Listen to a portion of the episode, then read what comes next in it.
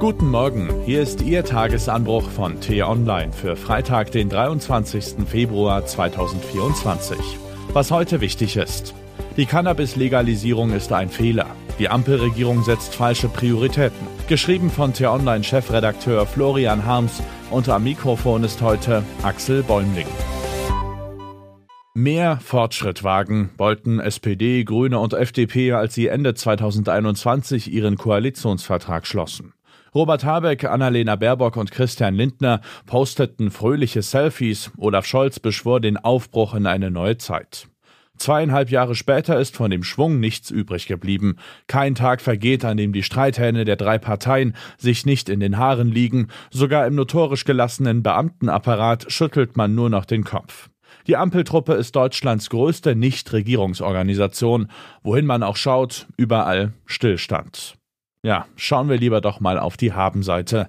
Dort steht nämlich auch etwas und heute ist es endlich soweit. Die Ampelfraktionen beschließen im Bundestag die Legalisierung von Cannabis. Bis zu 25 Gramm des Rauschgifts darf sich künftig jeder volljährige Bürger reinpfeifen pro Tag. Anbauen darf man die Haschischpflanzen dann auch, drei Stück pro Nase. Ein bahnbrechendes Vorhaben, das notorische Kiffer glücklich macht, aber Millionen Eltern in Bredouille bringt, Bahnhöfe, U-Bahn-Stationen und Innenstädte mit süßlichen Dauerrauchschwaden durchziehen wird. Wer wissen will, wie sich das anfühlt, kann nach New York reisen, wo die Stadtverwaltung den Konsum von Marihuana vor drei Jahren legalisiert hat. In vielen Ecken Harlems und Brooklyns ist man selbst als drogenabsenter Passant nach spätestens 500 Metern Hacke breit.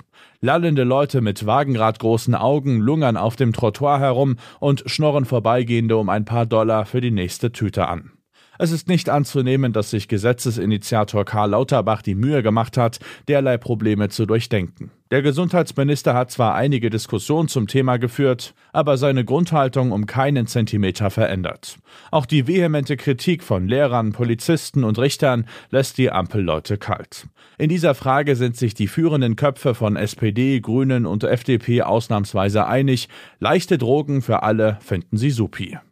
Das Gesetz werde die Kleinkriminalität zurückdrängen. Vielleicht hoffen sie auch darauf, dass eine benebelte Bevölkerung nicht mehr so genau mitkriegt, wie man im Berliner Regierungsviertel vor sich hin dilettiert.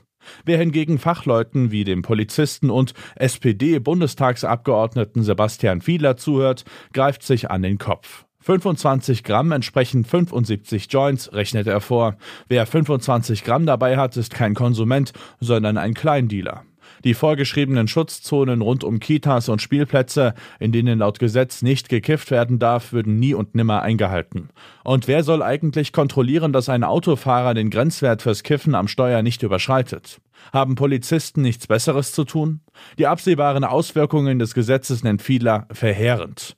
Nun könnte man sagen, naja, es geht ja nur um wenige Leute. Wer jedoch gesehen hat, wie die Liberalisierung der Prostitution durch die rot-grüne Schröder-Regierung Deutschland in das größte Bordell Europas verwandelt und die Kriminalität eher befördert statt eingedämmt hat, muss sich angesichts des Cannabismurkses der Ampeltruppe ernsthaft Sorgen machen. Sagen wir es so, wer noch gehofft hatte, dass diese Bundesregierung irgendwas Vernünftiges auf die Beine stellt, wird heute endgültig bekehrt was heute wichtig ist. Das Statistische Bundesamt gibt Details zur Konjunkturentwicklung bekannt. Vorläufigen Daten zufolge ist das Bruttoinlandsprodukt im vierten Quartal 2023 gegenüber dem Vorquartal um 0,3 Prozent geschrumpft. Es geht abwärts im Land. Kommission zur Ermittlung des Finanzbedarfs der Rundfunkanstalten, kurz KEF, so heißt das unabhängige Expertengremium, das heute eine Empfehlung ausspricht, wie hoch der Rundfunkbeitrag für ARD, ZDF und Deutschlandradio ab dem kommenden Jahr sein sollte. Gegenwärtig liegt er bei 18,36 Euro. Die Rede ist von einem Anstieg um 58 Cent auf 18,94 Euro. Ob es wirklich so kommt, weiß allerdings niemand, denn letztlich müssen die Bundesländer die Höhe festlegen und die sind sich uneins.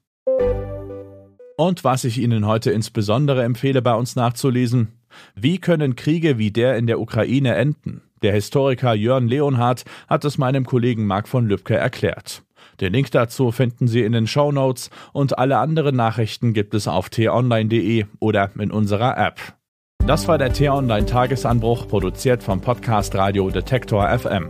Am Wochenende geht es um den zweiten Jahrestag des russischen Angriffs auf die Ukraine, um die Lage an der Front und den Grund, warum die umstrittenen Taurus-Marschflugkörper nicht so einen großen Effekt auf den Kriegsverlauf hätten, wie wir vielleicht denken. Die Folge gibt es morgen früh hier im Tagesanbruch-Podcast. Vielen Dank und tschüss. Ich wünsche Ihnen einen schönen Tag. Ihr Florian Harms.